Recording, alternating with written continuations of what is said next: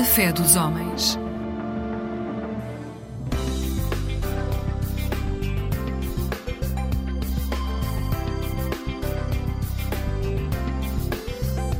Eclésia Igreja Católica.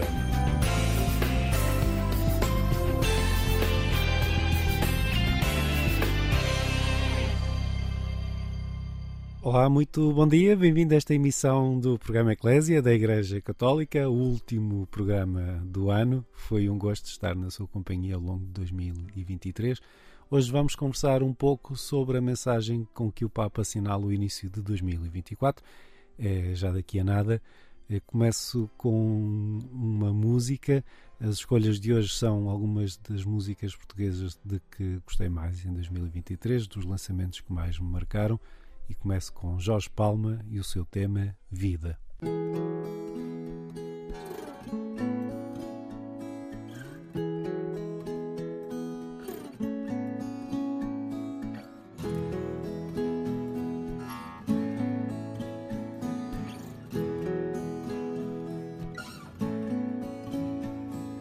Vida, causa de todas as causas princípio de todo princípio, final de todos os finais, nasce em mim. Vida, dá forma ao meu pensamento, dá corpo ao meu sentimento. E leva-me em cada momento, cresce em mim. Mostra-me os meus ideais, os mais nobres e os demais, ajuda-me a classificar os anjos. Vida moldura de todos os astros, fonte de todo o oceano, pilar de toda a construção, vive em mim. Vida, origem do meu sobressalto, faz-me rasgar o mar alto tomar o mundo de assalto. Vai por mim. Mostra-me os meus ideais, os mais nobres e os demais. Ajuda-me a classificar os anjos.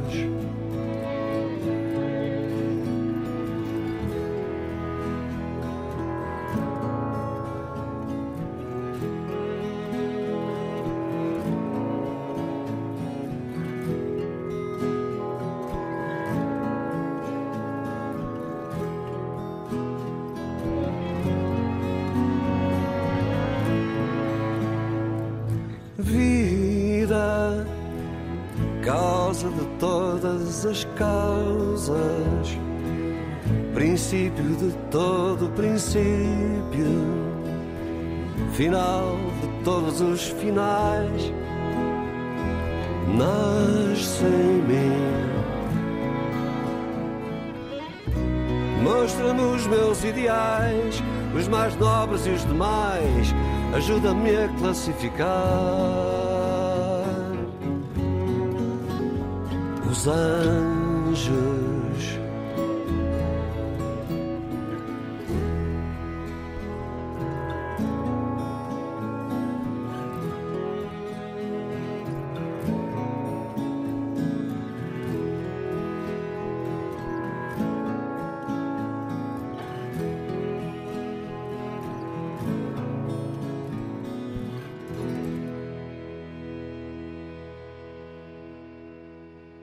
Jorge Palma com o seu tema Vida, a marcar o ritmo desta manhã de domingo aqui no programa Eclésia, na Antena 1 da Rádio Pública. Muito bom dia para si que nos acompanha vamos ao encontro da mensagem do Papa para o Dia Mundial da Paz de 2024. Assinala-se já amanhã, 1 de janeiro, uma tradição da Igreja Católica. Nós tivemos a oportunidade de conversar com o General Valença Pinto sobre o tema escolhido pelo Papa para esta mensagem: Inteligência Artificial e Paz. Esta é uma conversa conduzida pelo jornalista Luís Filipe Santos. Na mensagem para este ano de 2024, a mensagem do Dia Mundial da Paz, o Papa alerta para os riscos da utilização da inteligência artificial no contexto militar. Faz parte deste contexto militar. É perigoso a inteligência artificial nesse contexto? Certamente que a inteligência artificial é um tema que merece muita reflexão, mas se me permite, e começando um passo atrás, eu queria saudar muito eh, essa mensagem do Papa a propósito do, agora do Dia Mundial da Paz, que celebraremos no dia 1 de janeiro. Vem na linha das mensagens eh, da, acerca da paz que começaram a ser proferidas por Paulo VI nos anos 60, uma forma em que, numa, num comportamento e numa via de raciocínio de que a Igreja foi absolutamente pioneira e que só depois foi retomada pela Academia, lato senso, dando origem a uma disciplina hoje muito praticada, respeitada dos estudos da paz. A Igreja foi muito pioneira nisso. Eh, a Academia chegou depois, mas chegou naturalmente com, com um trabalho mais regular e intenso. E posso citar, eh, em termos internacionais, o grande eh, teórico norueguês Johan Galtung e, em termos nacionais, para ter uma comparação, o, o saudoso professor Luís Moita, que deram muito do seu tempo e da sua energia e capacidade intelectual aos estudos da paz. esta mensagem do Papa ligada à inteligência artificial suscita, a meu ver, duas eh, reflexões eh, principais. A primeira é que ela se liga àquilo que se chama impropriamente as guerras, que se chama as guerras limpas. A ilusão de que pode haver guerras em que os nossos não morrem, só os outros é que morrem e morrem cirurgicamente, morrem muito limitadamente. Isso é uma absoluta ilusão do ponto de vista técnico, seja porque há sempre desvios, erros no emprego dessas armas, eh, ditas limpas, muitas delas hum, utilizadas pela, pela, pela inteligência, enfim, que utilizam instrumentos da inteligência artificial eh, e, e, também porque há erros de informação. Mas a parte mais séria é porque essa facilidade de carregar num botão e mandar um meio militar eh, autónomo atuar a milhares e milhares de quilómetros de distância gera um certo sentimento de banalização da violência. E daí infere-se um risco de menor responsabilidade dos, uh, dos decisores políticos.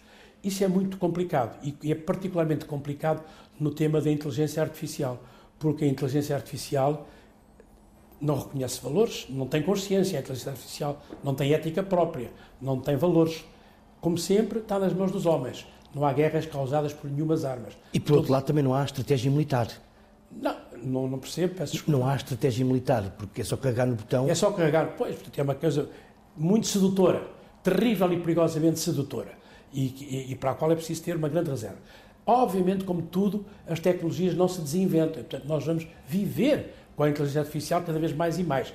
Hoje já sabemos que há algoritmos que são capazes de gerar eles próprios outros algoritmos sem intervenção humana. Então, então podemos imaginar o, onde, qual é o limite disto, não sabemos. Sabemos que é uma coisa muito preocupante. Uh, mas como a tecnologia não se desinventa, estas coisas vão continuar a acontecer, eu acho que é importante é que as consciências uh, políticas e, de uma forma geral, as consciências dos homens e das sociedades reflitam acerca disso e sejam capazes de encontrar mecanismos de regulação. E é nesse sentido que eu entendo especialmente a mensagem de Sua Santidade como um alerta e um, um apelo para que essas coisas sejam reguladas. Se por acaso estas armas caem nas mãos erradas? Pior, e, e, e, objetivamente podem cair. Sabe que muitas destas coisas, todas ligadas ao ciberespaço e por aí fora, até a inteligência artificial, são muito sofisticadas e muito complexas, às vezes exigem, entre aspas, uma maquinaria muito extraordinária e muito extensa atrás, mas também facilmente podem ser utilizadas por uma pessoa só. Uh, Esperemos que assim não seja. As atuais guerras que ainda estão eh, vigentes, a guerra entre a Ucrânia e a Rússia e eh, entre o Hamas e Israel, podemos dizer que já são os primórdios eh, da inteligência artificial, já a utilização da inteligência artificial? Não, já se utilizaram coisas ligadas à inteligência artificial noutros teatros de operações. Aqui está-se a utilizar mais. Uh, e nós vemos, porque nas circunstâncias de emprego, uh, por exemplo, de drones ou do AVs, como é que é possível separar militares de civis, combatentes de não combatentes? Completamente impossível. Uh, há uma retórica do lado de Israel que, porventura, tem alguma, algum realismo, que o Hamas se esconda no seio da população civil. Porventura, o Hamas faz isso. Não tenhamos ilusão. Mas esse é o meio natural de atuação do Hamas, porque eles estão todos misturados porque realmente hoje em dia é muito difícil nos conflitos, já não mais aqueles conflitos em que se ia para as linhas de torres, ou que se ia para o Bussaco, ou para os campos de Alesbarrota, forças contra forças. Os, os conflitos estão, estão onde estão os, os, seres humanos, estão onde estão os centros de decisão, os, os centros industriais, etc. E realmente é cada vez mais difícil distinguir entre militares e civis, combatentes e não combatentes. O que tem um problema tremendo, que é a invocação das convenções de Genebra, que nós gostaríamos todas, gostaríamos todos que fosse sempre feita, respeitada e clara, é também muito difícil de, de fazer nestas situações. Bom dia para si que nos acompanha. Este é o programa Eclésia da Igreja Católica. Na sua mensagem para o Dia Mundial da Paz 2024, que se assinala já amanhã, 1 de janeiro, o Papa alerta para os riscos da utilização da inteligência artificial em contexto militar apelando à aplicação das tecnologias em áreas que promovam o desenvolvimento humano. Francisco alerta para graves questões éticas relacionadas com o setor dos armamentos, em particular os sistemas de armas letais autónomas. Sobre estes temas, o jornalista Luís Filipe Santos conversou com o general Valença Pinto. Acredita que o termo paz se vai sobrepor ao termo guerra neste ano de 2024? Isso é uma pergunta muitíssimo difícil que dava origem a uma a uma exposição muito extensa. Se entender como paz a ausência de, de tiros, as armas caladas, oxalá que sim, não acredito. Em particular, no Médio Oriente, as tensões vêm muito de trás. As tensões vêm, desde logo, 1916, da partição franco-britânica, que foi feita de uma forma abusiva daquela área, depois da declaração Balfour, que agravou a situação, depois do que se passou a, a seguir à Segunda Guerra, depois de, algum, de alguns comportamentos árabes também menos uh, reconhecedores da realidade de Israel, depois de, de, de, enfim, das intervenções militares de Israel no Kippur, nos seis dias e noutras circunstâncias, ocupando e conquistando coisas que nunca devolveu, gerando muitas animosidades. E é por isso que uh, se, aí eu não creio bem, não creio que as armas vão calar. Podem manifestar-se de maneiras diferentes, mas a violência ali está muito latente. E a minha tese é que a situação que se vive, a dramática situação que se vive ali no Médio Oriente, torna muito evidente como é indispensável encontrar ali, uh, caminhar no sentido da solução dos dois Estados, mas ao mesmo tempo torna identicamente evidente como isso é difícil. Eu costumo dizer, tomo-se como uma caricatura, que o problema do Médio Oriente não tem solução. O que temos que encontrar é a melhor maneira de conviver com ele. E é talvez e apenas nesse sentido que eu faria um grande, uh, teria um grande desejo, um grande gosto de ver a paz. Isso é pessimismo assim da sua parte ou não? Não, acho que infelizmente é realismo. Acho que infelizmente é realismo. E em relação à guerra entre a Ucrânia e a Rússia? Aí também me parece que o caminho da paz não será tão evidente.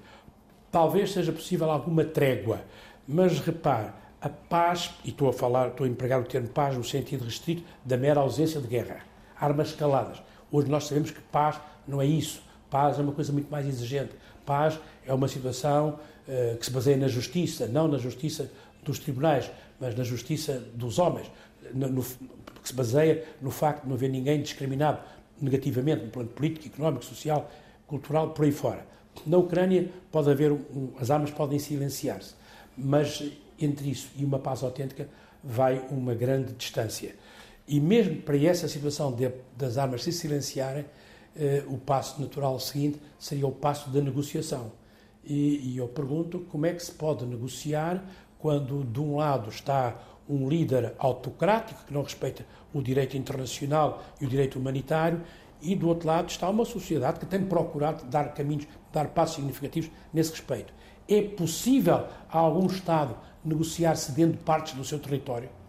Isso é que é a grande resposta. Não creio que seja expectável que a Ucrânia aceite, a, a, bem de uma suposta paz uh, com a, a, Federação Russa, ceder a Crimeia ou ceder o Donbass. E lembro, aliás, que a Rússia tinha, nos termos dos acordos firmados em 1994, creio que no Luxemburgo, a Rússia tinha, aliás, a obrigação internacional de zelar pela integridade e soberania da Ucrânia, tal como estava definida. Todos os anos, há, há décadas que isto acontece, eh, os Papas eh, lançam ou divulgam uma mensagem para o Dia Mundial da Paz. Eh, é pena que ela só se fale um, dois dias após a divulgação. É verdade. E um ou dois dias também após o dia 1 de janeiro. É verdade, é, é bem verdade. Mas, mas, de qualquer maneira, ela chega-nos chega sempre no dia 1 de janeiro, recorda-nos o imperativo da paz, recorda-nos a obrigação de estarmos comprometidos com a ideia da paz. Uh, e eu tenho dito, agora sendo um pouco mais uh, terra a terra, prático se quiser, está faltando à Igreja uma coisa fundamental que era juntar todas as mensagens dos sucessivos Papas, desde Paulo VI até agora, numa obra única, obviamente estruturada, com critério e juízo, comentada, anotada, isso seria um contributo extraordinário e levaria a que nós pensássemos mais presente, mais regularmente, de uma forma mais reiterada, naquilo que é a grande preocupação da Igreja com a paz. Não pode ser diferente. As mensagens são um manual? As mensagens não são um manual, mas as ideias que estão nas mensagens podem conferir motivos de reflexão. Os manuais uh, bons não são os manuais que dizem A depois de B, C depois de B. São aqueles que nos ensinam e ajudam a pensar. Isso poderia ajudar muito a pensar. Voltando novamente a esta mensagem deste ano, uh, que tem como centro, ou na base da sua reflexão, a inteligência artificial. No fundo, o que é necessário é ética neste desenvolvimento. É necessário, mas o problema é como é, como é que se pode garantir. É necessário ética, porque a inteligência artificial, por definição, não tem consciência, não tem valores e, portanto, é insuscetível de ética. Aqueles que a usam, aqueles que a desenvolvem e aqueles que a usam, se quiser de uma forma geral, aqueles que a manipulam, é que têm que ter essa consciência, essa ética e, antes disso, têm que ter a preocupação de exercer essa consciência e essa ética. E nós sabemos bem como é que uh, tudo é falível entre os homens, infelizmente. Sr. General uh, Luís uh, Valência Pinto, muito obrigado pelas suas declarações. Um prazer meu, muito obrigado e bom ano. Muito obrigado ao General Valença Pinto por esta conversa sobre a mensagem do Papa para o Dia Mundial da Paz de 2024. Muito obrigado a si que está na nossa companhia nesta manhã de domingo. Este é o programa Eclésia da Igreja Católica. Convido a continuar desse lado. Vamos ouvir agora outro tema lançado em 2023. António Zambujo, Leva-me de mim.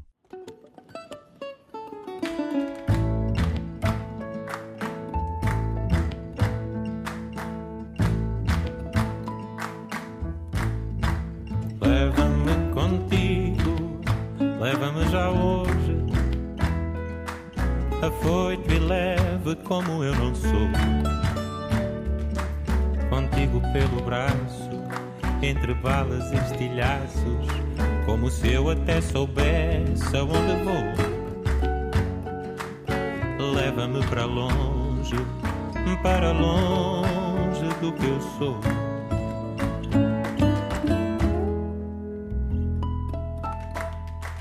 Leva-me contigo não importa onde, eu escondo-me de tudo que eu fui. A favor do tempo, contra tudo, contra o vento, como se eu quisesse saber onde vou. Leva-me para longe, para longe do que eu sou.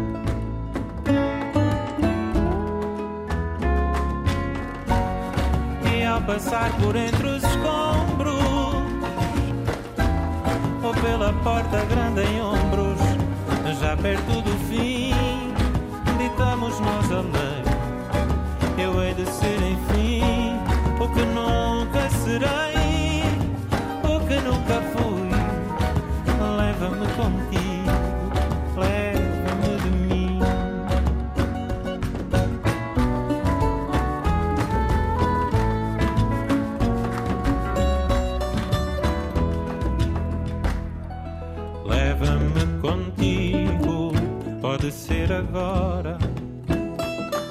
Agora. brilhar. Além do sol poente ou a quem é indiferente, desde que eu fique a salvo de mim. Leva-me para longe, para longe do que eu sou.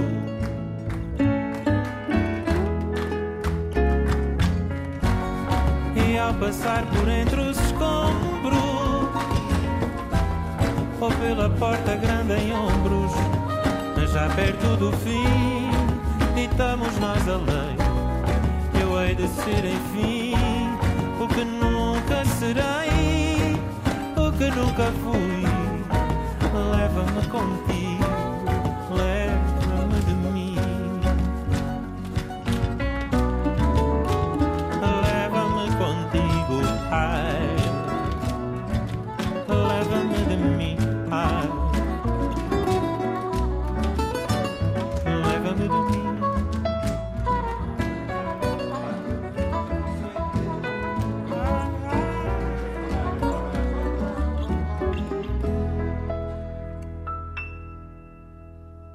Leva-me de mim, de António Zambujo, acompanhar-nos nesta manhã de domingo. Um bom dia para si. Este é o programa Eclésia. O início de cada ano é assinalado na Igreja Católica com a celebração do Dia Mundial da Paz. Na sua mensagem para a celebração de 2024, o Papa Francisco alerta para os riscos de sistemas de regulação das opções pessoais baseados em algoritmos, como problemas de manipulação de indivíduos e sociedades.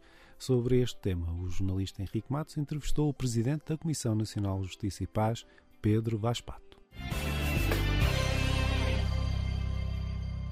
Paz uh, surgiu-nos uh, ligada também à, à, inteligência artificial, a todo o bom, mas também a, a, a todo o, o, mal que pode encerrar este passo tecnológico da humanidade. Um, uh, que leitura faz também a Comissão Nacional de Justiça e Paz? Pois, como habitualmente, nós procuramos salientar alguns aspectos desta mensagem do Papa para o Dia Internacional da Paz e, neste caso, portanto, esta uh, nossa mensagem tem por título, enfim, na linha daquilo que também diz o Papa, uh, a inteligência artificial ao serviço da fraternidade e da paz. Um primeiro aspecto que salientamos é que o Papa tem uma visão positiva do progresso tecnológico. Às vezes poder-se a pensar não é tanto assim, porque ele insiste muito, tem insistido muito na questão dos limites da, da, da tecnologia, do crítico ao paradigma tecnocrático, no sentido também de ver que ao longo destes dois, sobretudo nos dois últimos séculos, dos últimos séculos, a intervenção humana sobre a natureza contribuiu para a sua degradação e para a atual crise climática. Mas isto não significa que devamos voltar ao período anterior a estes dois séculos. Portanto, a mensagem do Papa começa por salientar o positivo que há no progresso tecnológico, a oportunidade que ele nos deu até agora de vencer muitos males, muitos sofrimentos que afligiam a humanidade. E, portanto, também a inteligência artificial deve ser vista nesta perspectiva não apenas como uma evolução, mas como um verdadeiro progresso. Isto é, um instrumento que nos permite, eh, que nos permite ter um, um, um, verdadeiro desenvolvimento humano integral. Eh, todas as dimensões da pessoa podem ganhar com, essa, eh, com este instrumento. Nós vimos que ao longo da história isso aconteceu com outros instrumentos tecnológicos que nos libertaram de muitos que o trabalho humano liber, ficou libertado em relação a muitos uh, esforços físicos que deixaram de ser necessários porque as máquinas podem substituí-los. O desafio que agora se apresenta é que não são esforços físicos, são também tarefas intelectuais importantes que, uh, que podem ser substituídas. Até que ponto? Temos também de ver, não é? Uh, pela inteligência, pelos sistemas de inteligência artificial. Mas há sempre a necessidade de que todo o progresso da humanidade se faça, digamos, paralelo a uma linha ética e de cuidado pelo próprio homem, não é? Que, tenha este, que haja esta sensibilidade em que o avanço da tecnologia respeite o homem e não fique instrumentalizado por um utilitarismo único, não é? Pois é, precisamente isso que salienta o Papa nesta mensagem. A inteligência artificial, ou mais corretamente fala-se em sistemas de inteligência artificial, no sentido de que a cada um destes, portanto, a, a, aquilo que substitui a inteligência artificial não, só, não é a inteligência humana no seu todo, não é a pessoa humana no seu todo, são fragmentos, são certas capacidades que podem ser substituídas mas resta sempre aquela especificidade humana que nenhuma máquina pode, pode substituir. Isso tem a ver precisamente com aquilo que, que salientava, não é? Que estamos perante um instrumento que pode ser usado para o bem ou para o mal. Portanto, a especificidade humana aqui é definir a finalidade com que é usado este instrumento. E não só a finalidade, porque como os fins não justificam os meios, portanto é necessário que eh, haja um controle humano sobre os meios que, através da inteligência artificial, são usados para atingir determinado fim. Portanto, não é o, não, não é o fim em si mesmo que justifica a utilização de quaisquer meios. E a, a mensagem salienta alguns aspectos, alguns perigos que podem decorrer do uso da inteligência artificial, a necessidade de controlar esses perigos. Bom dia para si que acompanha esta emissão do programa Eclésia da Igreja Católica. Conversamos hoje sobre a mensagem para o Dia Mundial da Paz, com que se inicia o novo ano de 2024. Na sua mensagem para esta data, 1 de janeiro, Francisco apresenta uma reflexão sobre os sistemas de inteligência artificial, observando que os mesmos estão suscetíveis a difundir formas de preconceito e discriminação. Sobre isso, conversamos com o Presidente da Comissão Nacional Justiça e Paz, Pedro Vaz Pato. A utilização destes dados pode levar a manipulações, que já temos visto isso, e, com, e, e, e isso tem sido, tem sido posto em evidência, eh, manipulações de, destes dados que, que, permitem influenciar, sem a pessoa disso se aperceber, as suas escolhas. As suas escolhas no plano comercial, da compra de produtos, e até as suas escolhas no plano político, já isso tem sido acentuado. Eh, estes são alguns dos riscos, outros riscos são o de utilizar meios de inteligência artificial, por exemplo, na seleção de pessoas candidatas a determinado emprego eh, ou candidatas a determinado empréstimo bancário. E eh, quais são os critérios que levam a, a, a recusar estas pessoas? Eh, são critérios discriminatórios. Eh, aqui é importante ter presente, eh, disse o Papa nesta ocasião e também já o disse noutras, que eh, nem tudo é previsível, quer dizer, nem, nem, nem sempre o facto de determinada pessoa ter tido determinados comportamentos no, no passado significa necessariamente que os vai ter no futuro.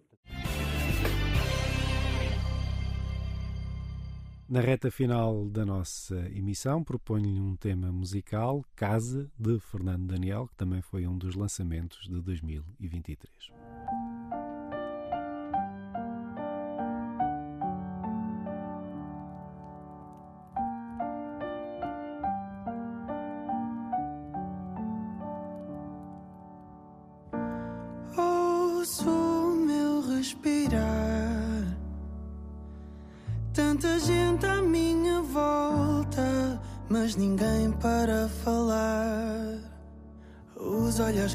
Sem saber. Dor que eu carrego e que acaba por prender. O silêncio que toma conta de mim. Quero que reparem que eu ainda vivo aqui. Sai ao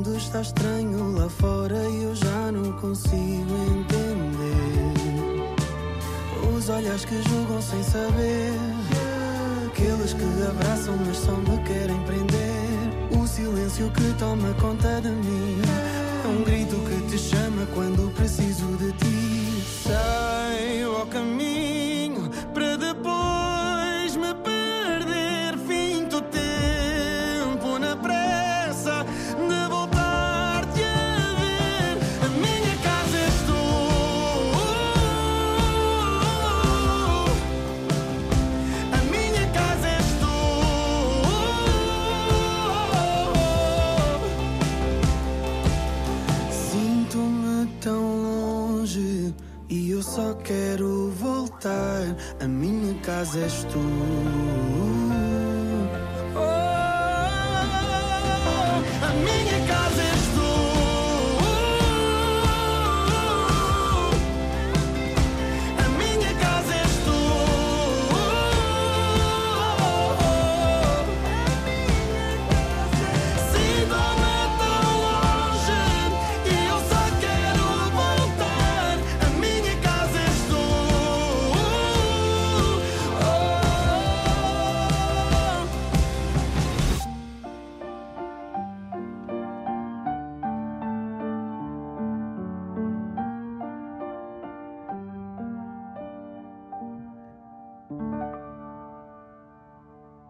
voz de Fernando Daniel e o seu tema Casa, chega ao fim esta emissão do programa Eclésia, o último de 2023.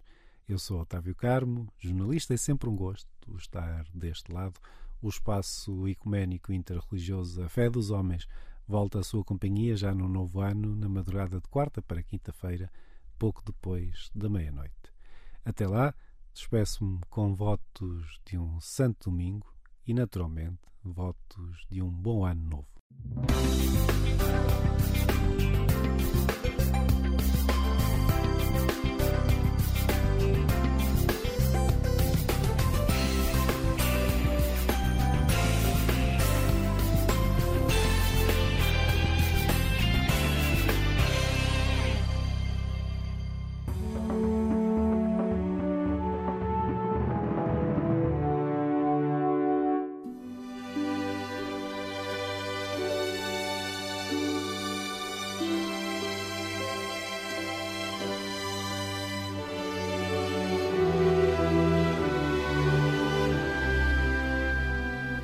Sejam bem-vindos ao programa A Terra um Só País, um espaço da autoria da comunidade Bahá'í de Portugal.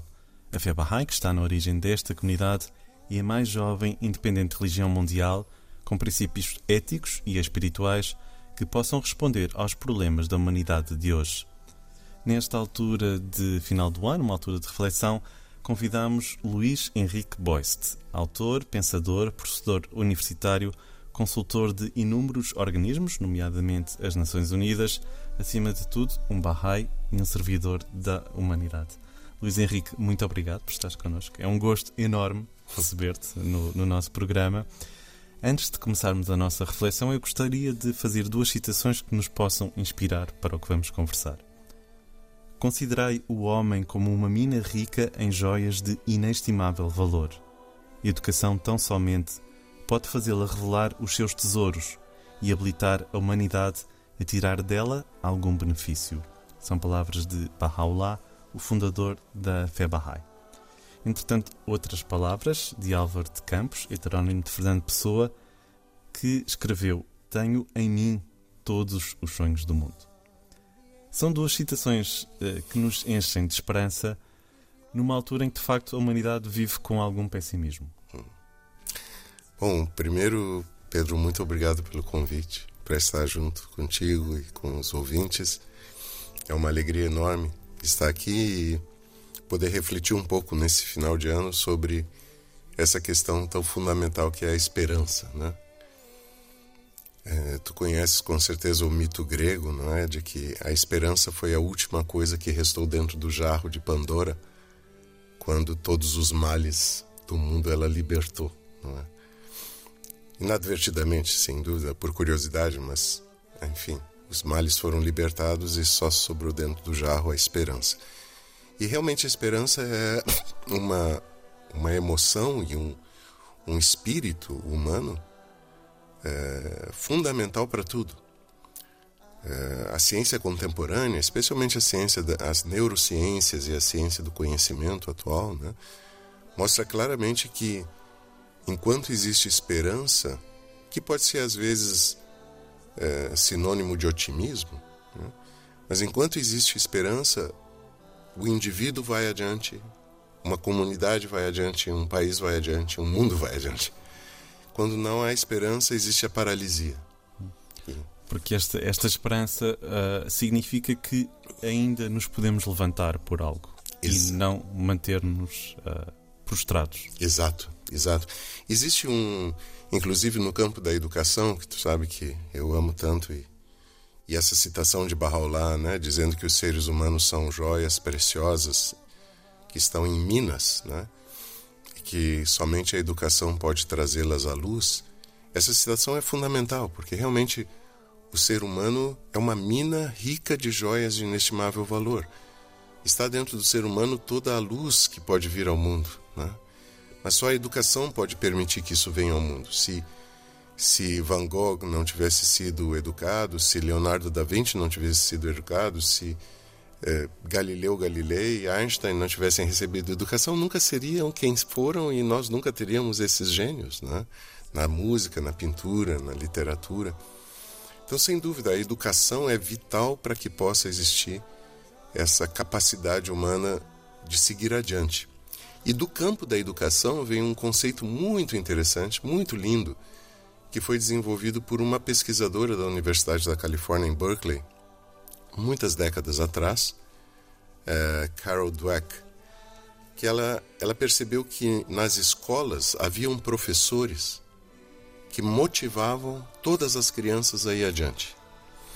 E ela percebeu que, que era duas palavras que esses professores usavam para gerar essa esperança e essa motivação. Essas duas palavras eram ainda não. Então a criança dizia: Ah, eu não sei. Ah, tu ainda não sabes. Ah, eu não consigo. Ah, tu ainda não consegues. Ah, eu não posso. Tu ainda não podes. Então, quando os, os pais ou os professores aprendem o poder dessas duas palavras, ainda não, gera essa mobilidade, essa esperança de transformação que tu estavas mencionando.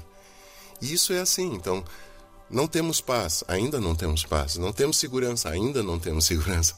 Não somos felizes, ainda não somos felizes. Mas então nos move. São palavras de facto de motivação.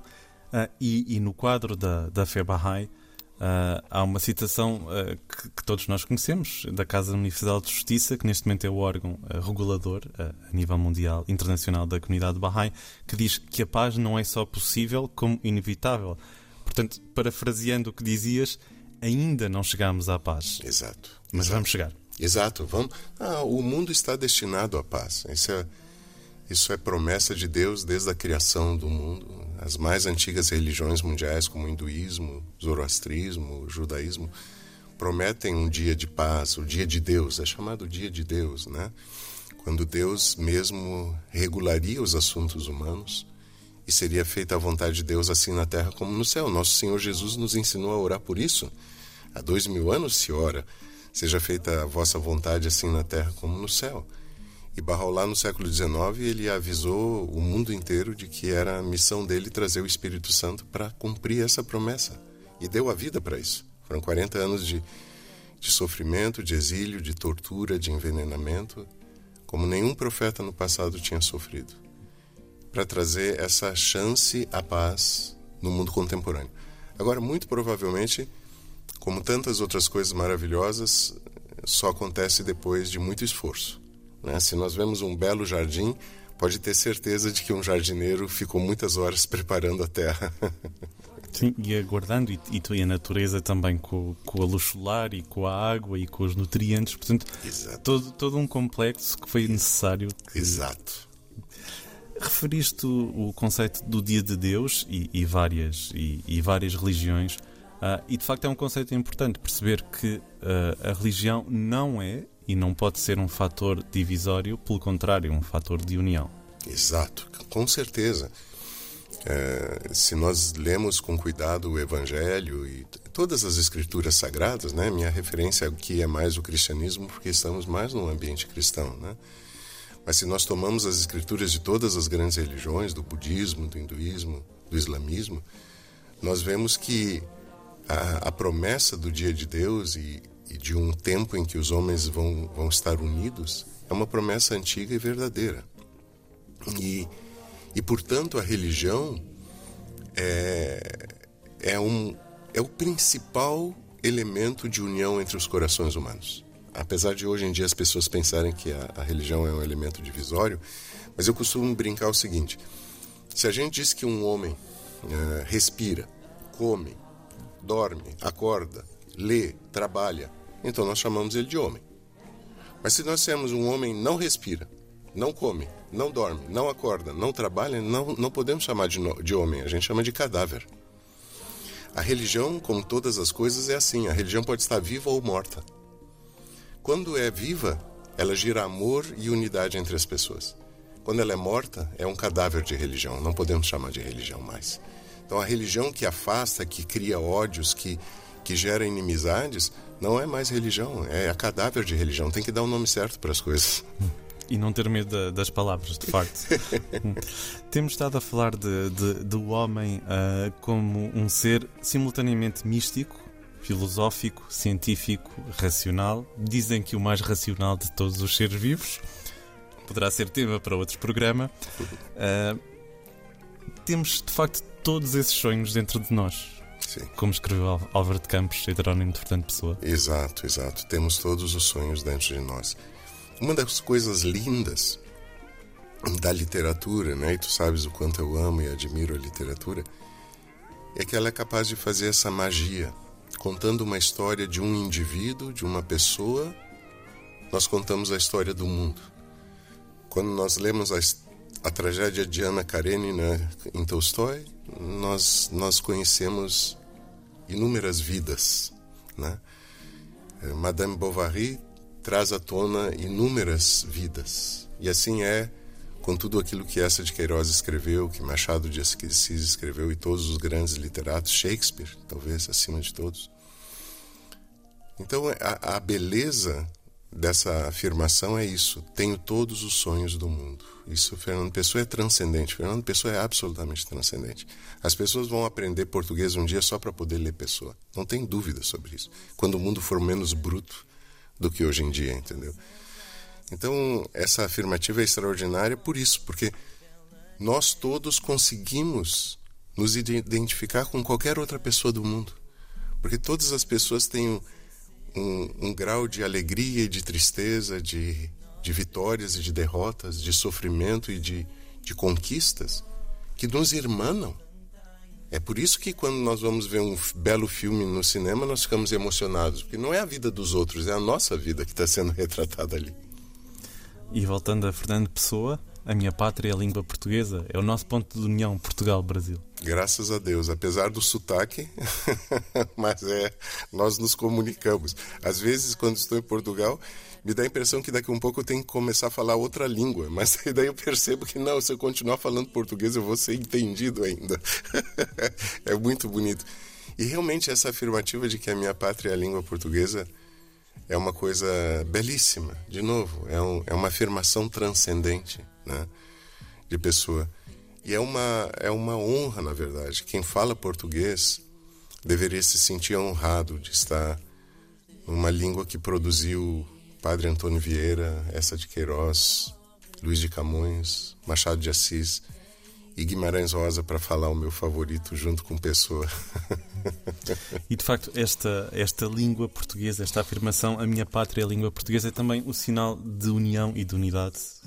Que, no fundo, estamos a falar de religião que também deverá ser o mesmo, religião e literatura de braços dados. Com certeza, com certeza. E aliás, um dos ensinamentos importantes de Bahá'u'lláh é sobre uma língua internacional auxiliar. Então, quando nós tivermos uma língua internacional auxiliar, imagina todas as escolas do mundo ensinando uma língua além da língua mãe. Então, para qualquer lugar que o mundo, a pessoa viaje, ela vai se sentir em casa. Daí a minha pátria não vai ser a língua portuguesa, a minha pátria vai ser a língua internacional auxiliar. E daí o mundo inteiro é minha pátria. E daí a Terra ser apenas um país e a humanidade de todos os seus cidadãos. Luís, muito obrigado. O nosso tempo terminou.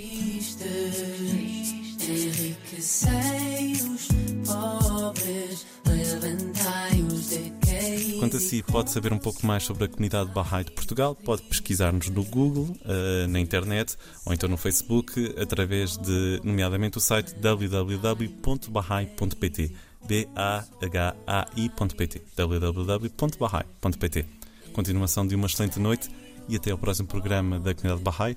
Um excelente ano novo quereis e consolai os tristes.